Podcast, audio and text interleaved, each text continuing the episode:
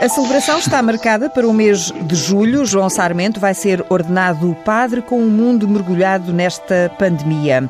Doze anos depois de se ter feito luz no caminho do jovem estudante universitário de Belas Artes, prepara os novos votos perante Deus e, porventura, prepara-se também para uma cerimónia mais recatada do que o que seria normal.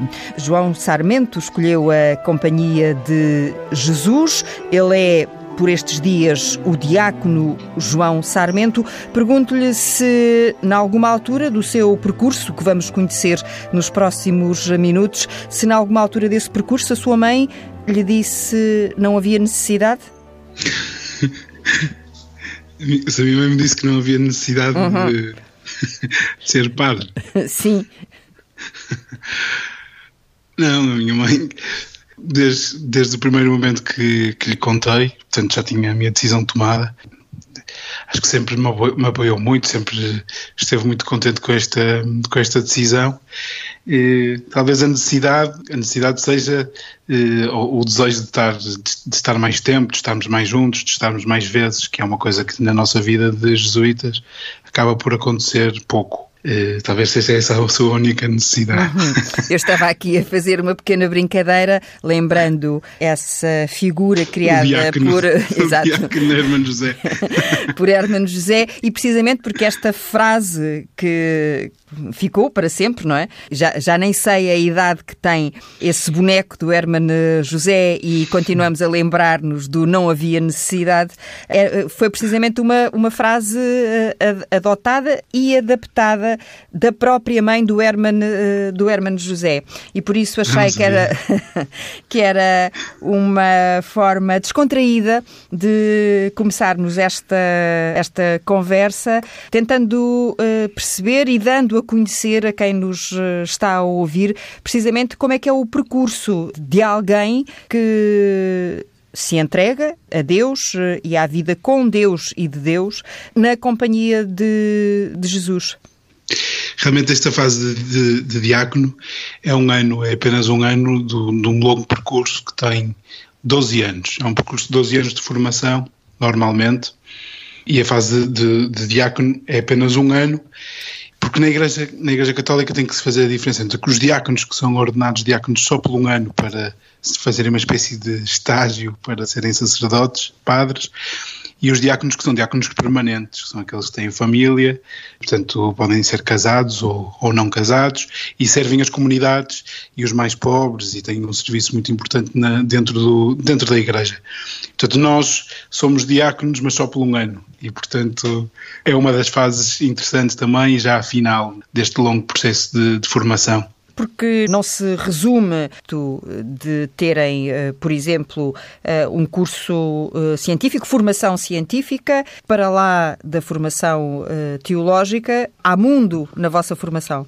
Sim, a nossa formação quem, quem, quem, entra para a Companhia de Jesus, que é uma das ordens religiosas, não é? Como há tantas, franciscanos, dominicanos, portanto, são tantas ordens religiosas destas já seculares, já com várias décadas, já com várias centenas de anos, eh, como instituições. A Companhia de Jesus, já desde Santo Inácio, lá portanto no século XVI. Inácio de Loyola, para quem possa não identificar só, só assim com, com essa referência. Exatamente, já desde Santo Inácio de Loyola, fundador do, dos jesuítas, que ele desenhou este trajeto de formação que, que, de facto são grandes etapas, são assim grandes, nós chamamos-lhes provações, porque são uma espécie de provas que se vai passando e vai sendo admitido e provas mais interiores, pessoais, né, de, da pessoa ir percebendo se é aqui que quer estar. E para perceber se é aqui que quer estar, se é aqui que Deus o, o quer, é submetido a, a, experiências, experiências assim intensas. Começam por um, dois anos muito retirados, em que não há praticamente internet, telemóvel, não comunicamos com a família através de cartas, é assim, são dois anos de, de silêncio, em que temos várias, vários momentos assim também fortes por exemplo, um mês de silêncio, um mês de retiro, eh, um mês a viver num hospital psiquiátrico como voluntário, mas a viver mesmo, a viver mesmo por lá, uma grande caminhada em que não temos rigorosamente nada, só, só um saco de cama às costas e, e, vamos, vamos dizendo que somos peregrinos à medida que vamos fazendo o caminho. E as pessoas vão nos acolhendo ou não, mas pronto, são assim grandes momentos em que nós vemos a vida assim com mais clareza, com mais. Uh, sim, assim, de forma mais calma para perceber se é por aqui ou não. Uhum. É quando descem à terra? É quando descemos à terra. Sim, exatamente. É mesmo, é mesmo preciso perceber que não há espírito sem corpo, não, é? não há espiritualidade sem carne. Não, essas coisas não andam à luta uma com a outra, dependem uma da outra. Também não acredito que haja corpo sem espírito, não há, não há corpo que não seja animado por uma alegria enorme, por uma força interna, né? todos nós sentimos isso. E portanto é preciso tocar nas várias dimensões do mundo, ir experimentando na pele as coisas para perceber o que é que se quer, com muita liberdade, né? para, exatamente para crescer em liberdade. E esse, e... esse trajeto que o João Sarmento descrevia há poucos eh, segundos eh, é um trajeto feito dentro do país, fora do país, não há fronteiras. Pois, exatamente, quando se entra para a companhia, Jesus entra-se para uma, um corpo que está espalhado por todo o mundo, não é? Uma espécie de multinacional antes do tempo, porque já Santo Inácio criou isto assim. Né? Começaram por nove que foram espalhados pelo mundo. Francisco Xavier é um exemplo, não é? O único não português que está ali no padrão dos descobrimentos. Portanto, foram espalhados pelo mundo e, e, de facto temos esta dimensão de estamos um bocadinho em todas as partes. E, portanto, a formação também passa por por andar, eh, pelo menos a viver em dois países diferentes, onde se estuda, estuda-se uma teologia com outros jesuítas de outros países. Eh, vivi numa casa onde vivíamos 37 nacionalidades diferentes. Isso também nos dá, né, desde das várias, dos vários estados da Índia, que uma pessoa começa a perceber que, como, que o mundo, o mundo começa-se a complexificar. quando vivemos numa casa com tanta nacionalidade, então é muito interessante, é muito... Demoramos 12 anos, não porque estejamos a estudar 12 anos, eh, há momentos de estudo, a maior parte é estudo, mas é sobretudo porque o estudo vem acompanhado de muito tempo, muito tempo de trabalhar com outros, de, de estar com, em comunidades mais desfavorecidas, de, de ter contacto com, assim, com realidades que não não nos, não nos são tão familiares, para rasgar mais horizontes, não é? para não uhum. ficarmos também a conhecer só a nossa paróquia. Aliás, a Companhia de Jesus surge precisamente da experiência de amizade de um grupo de sete estudantes que se conhece na Universidade de Paris no século XVI. Falava o João de Inácio de, de Loyola, precisamente um dos fundadores, Francisco Xavier, portanto, alguns dos membros sim, iniciais sim, sim. da Ordem, reconhecida como tal pelo Papa em 1500 1940. Porquê a Companhia de Jesus, João Sarmento? É interessante esse ponto, não é? Porque de facto, a, a, a amizade e, da, e, da, e, das verdadeiras amizades nascem coisas impressionantes. É? Já antes de Cristo, Aristóteles andava uhum. a batalhar sobre o que, é que era isto da amizade. A amizade é um tema sério. E estes que se encontraram em Paris enquanto como estudantes, Inácio muito mais velho, Santo Inácio muito mais velho que os outros, eles encontram-se em Paris, partilham uma residência de estudantes, como qualquer estudante daquela altura, e tinham ambições muito diferentes. Eh, ser padre não era o que é ser padre hoje. Não, ser padre era fazer uma carreira. Eh, e para Santo Inácio, ele só queria estudar para, para perceber mais sobre Deus e para viver uma vida espiritual mais forte, não, não queria ter carreiras. E os outros queriam, e, e dali nasce uma amizade, um estranho espanhol que afinal não, sei, não quer ser bispo, quer só, quer só ser místico e, e, e, aprofundar a relação com, com o espiritual, isso para eles era, era esquisito. E ficam tão amigos, e aquilo tem tanto fruto, e nasce tanto, tanta coisa desta, desta amizade, que curiosamente andavam ao peito com. recortavam das cartas que escreviam uns aos outros os nomes e andavam com esses pedacinhos de papel presos num colar ao peito para não se esquecerem, porque claro, não se iam ver mais quando um estava no, na Índia e outro, e outro na, na Alemanha profunda, luterana, eh, estavam em ambientes muito difíceis, tanto um como o outro, e no entanto unidos por essa amizade primeira que, os, que, que sabiam que aqui era serem companheiros de Cristo. Portanto, é engraçado esta. Pode, isto pode responder um bocadinho à sua pergunta, né? uhum. né? porque a Companhia de Jesus. Realmente vi, nas experiências que tive, em particular numa experiência eh, de verão, enquanto estudante universitário, fui a uma comunidade pescatória de São Miguel, em Rabo de Peixe. Nos Açores. E, nos Açores.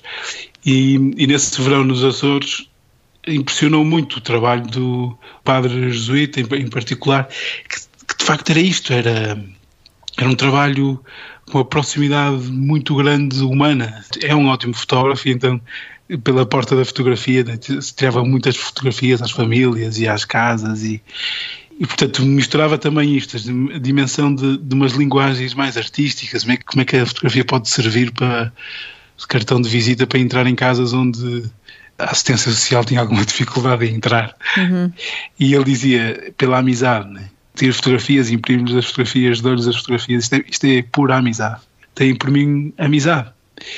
E era esta a porta, e é interessante ter pegado nisso porque acho que é isso. A amizade é uma coisa muito séria. Bom, e a Companhia de Jesus eh, tem uh, cerca de 18 mil sacerdotes espalhados uh, pelo mundo, está em mais de 112 países. Para quem possa estar um pouquinho distraído, talvez valha a pena dizermos neste ponto da conversa que o Papa Francisco entrou na Companhia de Jesus em 11 de março de 1958 e talvez com tudo o que já dissemos até agora, para algumas pessoas possa então fazer sentido toda a forma de estar e toda a postura de, do Papa Francisco perante o mundo e até neste momento em, em particular, Papa que se vai uh, mantendo sem perder uh, o bom humor uh, e recordaremos a imagem poderosa uh, na Praça de São Pedro nas celebrações da, da Páscoa, o exemplo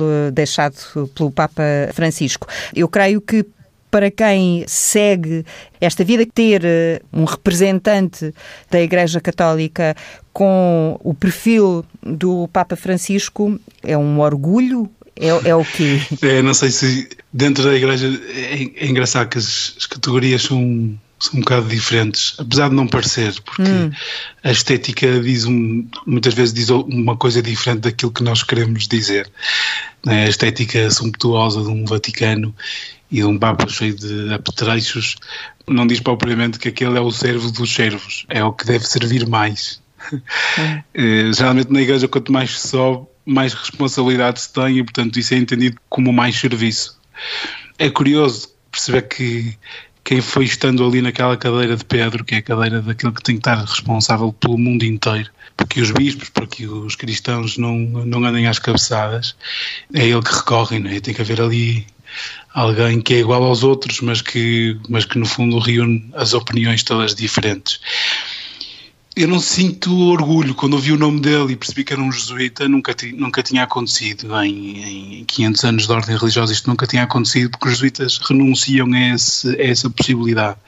Portanto, uma das coisas que fazemos é, ao final de 15 anos, ou 16 ou 20 anos de sermos jesuítas, são-nos concedidos os últimos votos, esses sim os últimos, em que se diz que não que não queremos uh, ser bispos, que não queremos ter carreira eclesiástica, que não queremos ter poder. E é curioso, pronto, isso vinha de uma, vinha de uma tradição em que, em que de facto, naquela época, século XVI, ser bispo era, era toda outra coisa. Hoje em dia isto mudou muito. Hoje em dia a lógica voltou a ser aquela mais primitiva do serviço.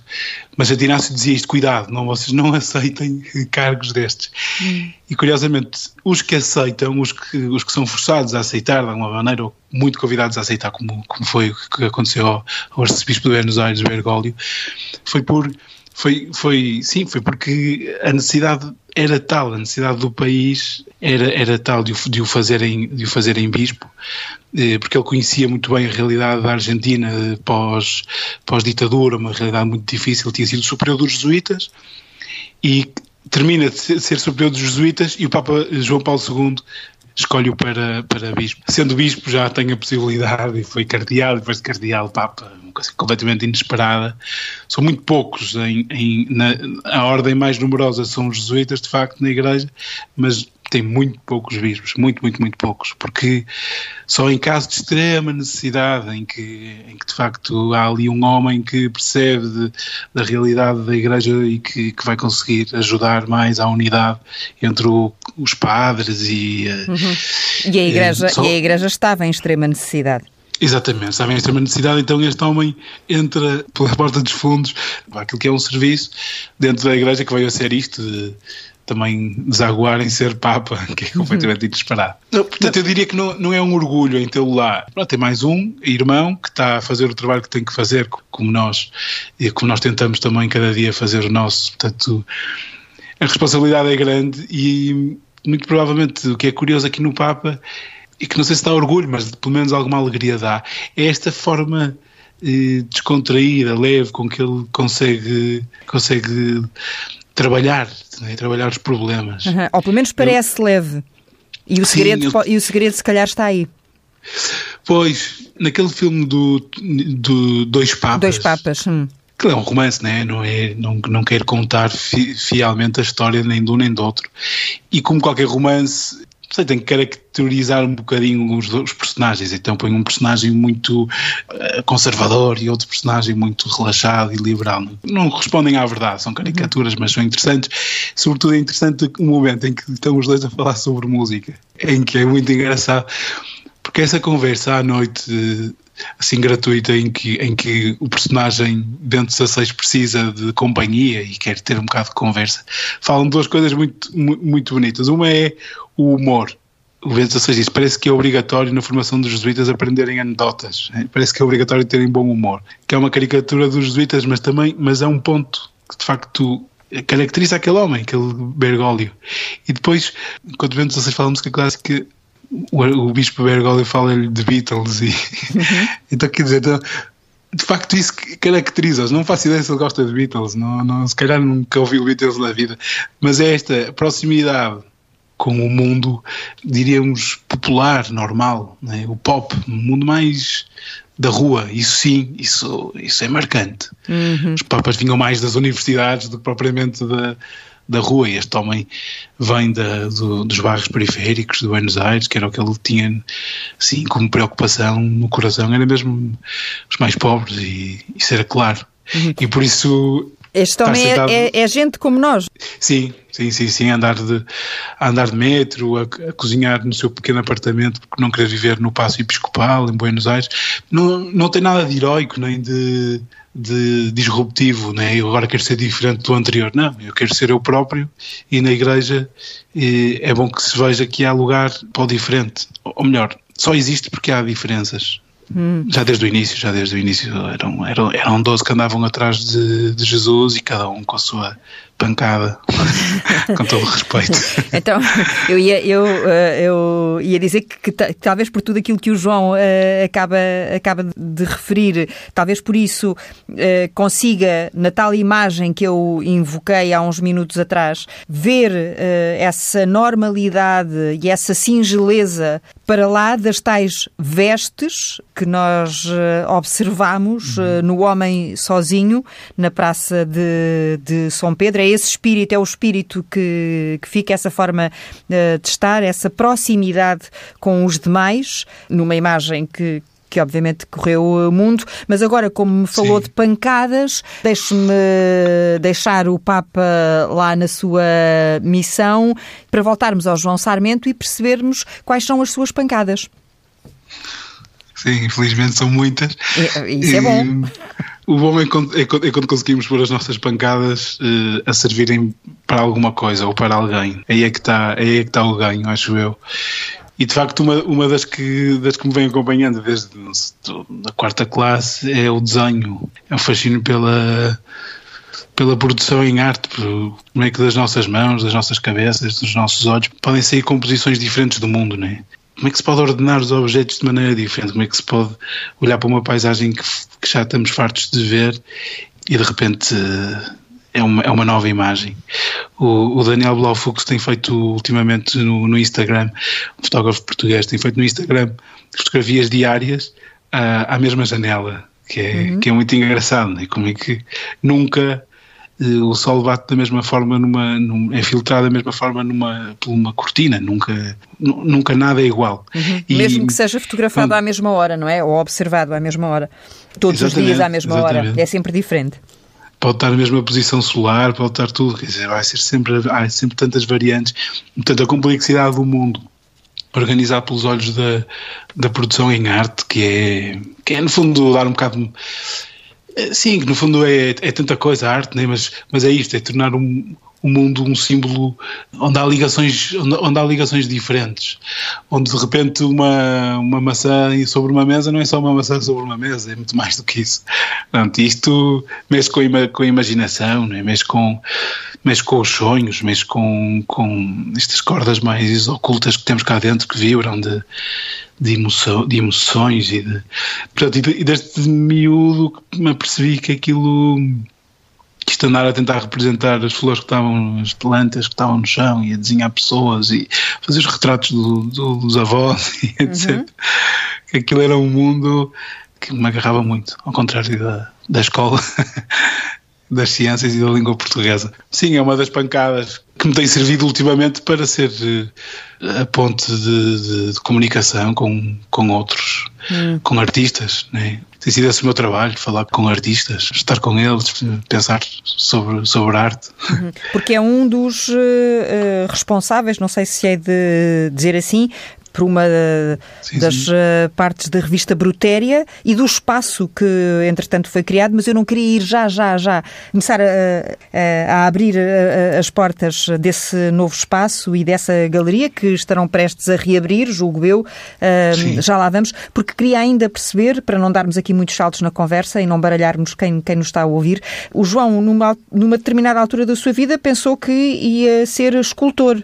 Quando entra para a Universidade, para a Faculdade de Belas Artes do Porto, uh, tudo lhe corre lindamente e pensa num primeiro momento que encontrou ali o seu, o seu lugar, uh, estava certo aquele caminho.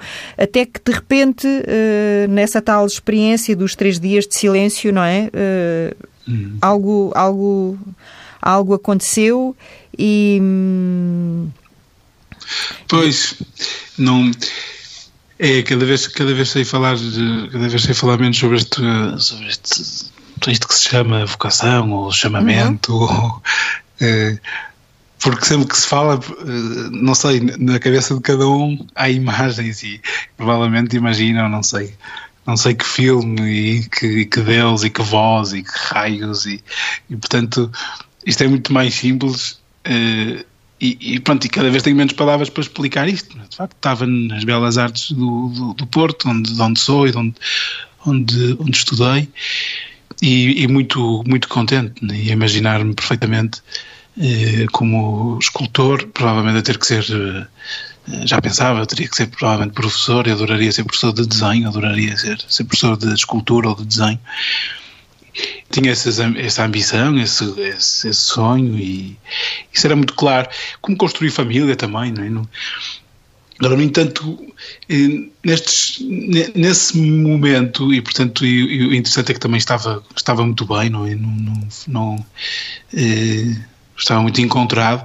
Nesse momento, de facto, bateu à porta esta, esta necessidade de, de de estar mais plenamente em duas dimensões. Uma dimensão que é a dimensão espiritual, ter tempo para meditar, ter tempo para estar em silêncio, ter tempo para me dedicar à transcendência de Deus, a, um Deus que não se acaba de conhecer, que ninguém sabe muito bem o que é que é, que é um grande mistério.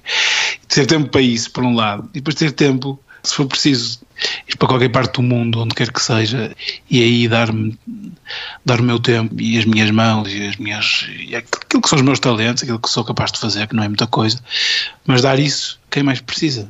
E é interessante porque ultimamente tenho-me apercebido que isso vai passar muito por, por pela escuta, por saber ouvir, que é curioso, não é? No, no, provavelmente aqui não temos necessidades, como têm alguns irmãos nossos de, de, que vivem em, em, situações muito complicadas, como na Amazónia, não é? em, em que têm necessidade de, de fazer luta contínua e séria contra as empresas da borracha ou da madeira, ou de, eh, correndo riscos de vida, né? e põem-se à frente da comunidade, e põem-se à frente, correm riscos de vida, são ameaçados, não têm família, não têm nada a perder. Né? Por Deus, entregam-se às comunidades de formas muito ativistas e muito sérias. Isso é uma coisa que adoraria, mas, mas, mas vão pedindo outras coisas mais simples, como, como outras missões mais simples.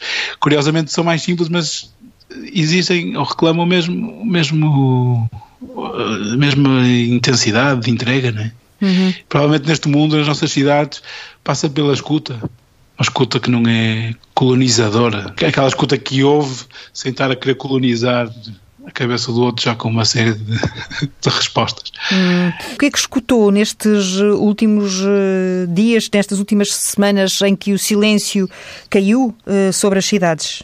E sobre a cidade de Lisboa também, que é onde vive atualmente. Exato. Nós vivemos aqui, aqui mesmo em pleno bairro alto e, e é um lugar de barulho, mas um ruído contínuo de carros, principalmente quintas, sextas e sábados à noite. É uma loucura, né? Nós vivemos numa zona entre cruzamento entre duas ruas de bares. Isso é, isso, portanto, é, não é dia que não se ouça um hino de qualquer país a ser cantado aos berros. E, e, e de repente, neste tempo, Uh, o contraste foi, foi assustador, assim, nas primeiras semanas quase, primeiros dias quase eh, metia um bocadinho de medo, o bairro alto às escuras e, vazio, sem barulho, né? sem garrafas a caírem no chão e, e sem música nos bares. Isso era quase perturbador, sinceramente. Não, não foi nada uma imagem assim de uh, que bonito, chegou o silêncio à cidade. Não, foi uma imagem o que é que vai acontecer, né? Isto não é normal. O fim do mundo? Sim, muito apocalíptico. Exato. Muito apocalíptico depois fomos habituando né? e fomos ouvindo outros ruídos que se calhar não, não, não escutávamos e tem estado muito presente o ruído dos, dos trabalhadores. Os operários continuaram a, a, aparecer para, enfim, para construir as casas dos outros. Né? Lembrava-me do Chico Buarque, né? os operários operarem em construção, né? constroem casas para outros. E é interessante ouvi-los, íamos ouvindo um, alguma máquina que trabalhava ainda, de certeza com equipas mais pequenas, mas durante estes dois meses foram trabalhando e nós também, eu também aqui no meu trabalho, com as janelas abertas, ia escutando estes, estes homens e pensava que, não sei, unia-me a eles de alguma forma.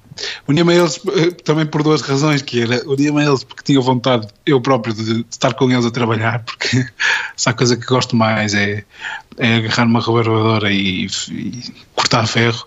Gosto mais disso do que estar sentado ao computador a escrever. Ah, lá está, a escultura, não é? A moldar imagens. Eh. Exatamente.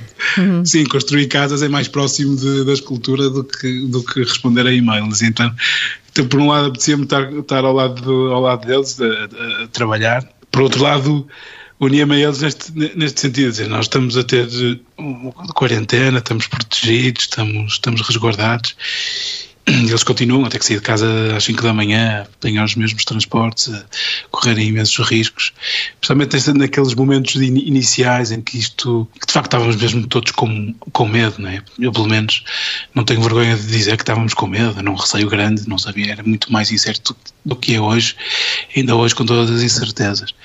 Ou seja, Portanto, fazia, a fé, por maior que seja, uh, não diminui esse sentimento. Quem está pois, mais perto de Deus, ou quem aparentemente está mais perto ou mais próximo de, de Deus, não, não tem menos medo. Tem as coisas mais repetidas na Bíblia. Uhum. Sempre que aparece Deus, ou sempre que se manifesta, a primeira coisa que tem que dizer é não tenham medo. Porque está sempre tudo com medo. Está sempre tudo com medo que ele esteja muito longe ou que ele esteja muito perto. E, portanto, os crentes são muito madricas também, mas, mas, mas, mas, é, mas é engraçado, somos mesmo convidados a não ser. Somos convidados a não ser nada madricas. O medo não é, não é nunca sinal de presença de Deus, é uma, uma espécie de, de contrário de Deus. E por isso é que muitas vezes, quando aparece Jesus aos discípulos, repete-lhes: não, não, não, não temam, não tenham medo, eu estou aqui. Isso é, e isso é repetido à exaustão para ver se, se, se nos entra pelos ouvidos, porque de facto o mundo há alguns dias em que o mundo mete medo, em que a nossa fragilidade mete medo, né? Aquilo, a nossa falta de, de jeito para gerir coisas e relações e quer dizer, Sim, medo de falhar, que é tantos medos. Tenho não medo, mas tenho pena que o tempo tenha passado tão, tão depressa, porque ia continuar aqui a falar uh, com o João, uh, ia por, por aqui fora. E queria só rapidamente uh, que me dissesse assim, a meio dos assuntos, exatamente quais são, na sua formação, quais são os cursos que tem? Teologia, Belas Artes pois, já terminou? Exatamente, Filosofia, Belas Artes e Teologia. Portanto, são esses três cursos nesta ordem, foram feitos nesta ordem. Antes de ser jesuíta, estudei Belas Artes, interrompi, e na Companhia de Jesus temos que estudar obrigatoriamente o curso de Filosofia e o curso de Teologia. Uhum. Já sabe quando é que o, o novo espaço Brutéria vai uh, reabrir? Está já alguma coisa pensada? Em junho, em junho certamente que, que temos as portas abertas para a esplanada, para o café, para alguma, para alguma programação cultural que teremos, eh, com limitação em princípio, não sabemos ainda de número, mas, mas também tentando estar presentes na, neste espaço mais limpo que é, que é a internet, que tem outras contaminações, mas que esta aqui não passa para já por, pela internet. Vamos tentar estar. Nada há como uh, poder uh, uh, voltar estar. a entrar, não é? E estar aí nesse, nesse lugar que tinha acabado de abrir, de inaugurar. Sim, tinha acabado de inaugurar. Uhum. E foi dois meses de, dois meses de, de, portas abertas, com, com muita coisa e muita coisa muito boa, muitas visitas, muita gente. E pronto, e agora é, como toda a gente, é reinventar-nos, né? Vamos ter que reabrir com, uhum. com, com, o que temos. Com, com, com, com mesmo, com a fé uh, a ir ao encontro de, de todas as culturas urbanas, uh, entre, isso, isso, isso. entre outras. Sim, isso é óbvio aqui, isso ficou, isso ficou foi assim uma, uma frase que foi entrando aqui na nossa, na nossa vida, porque, porque é óbvio, uh, temos, temos uma casa com duas portas num bairro muito agitado, e portanto é óbvio que as culturas todas elas, as culturas uh, da cidade, entram pela casa adentro hum. e, e, nós o que temos é que ser permeáveis a isso e querer percebê-las e querer contribuir para a conversa. João Sarmento, diácono João Sarmento, é assim que devo dizer? Está bem, está bem. Pode ser. a cerimónia está marcada para que dia? Está marcado para 5 de julho. 5 de julho, em, portanto... em Coimbra. Vamos ver se, se, se realiza, né? talvez à porta fechada, porque são, normalmente são, são cerimónias com muita gente e com muita família, com muita, muita festa, e possivelmente este ano terá que ser assim mais contido. A festa... Não faz mal, Deus trabalha na mesma, Deus faz o que tem a fazer. Nós é que, pronto, abraçamos-nos menos.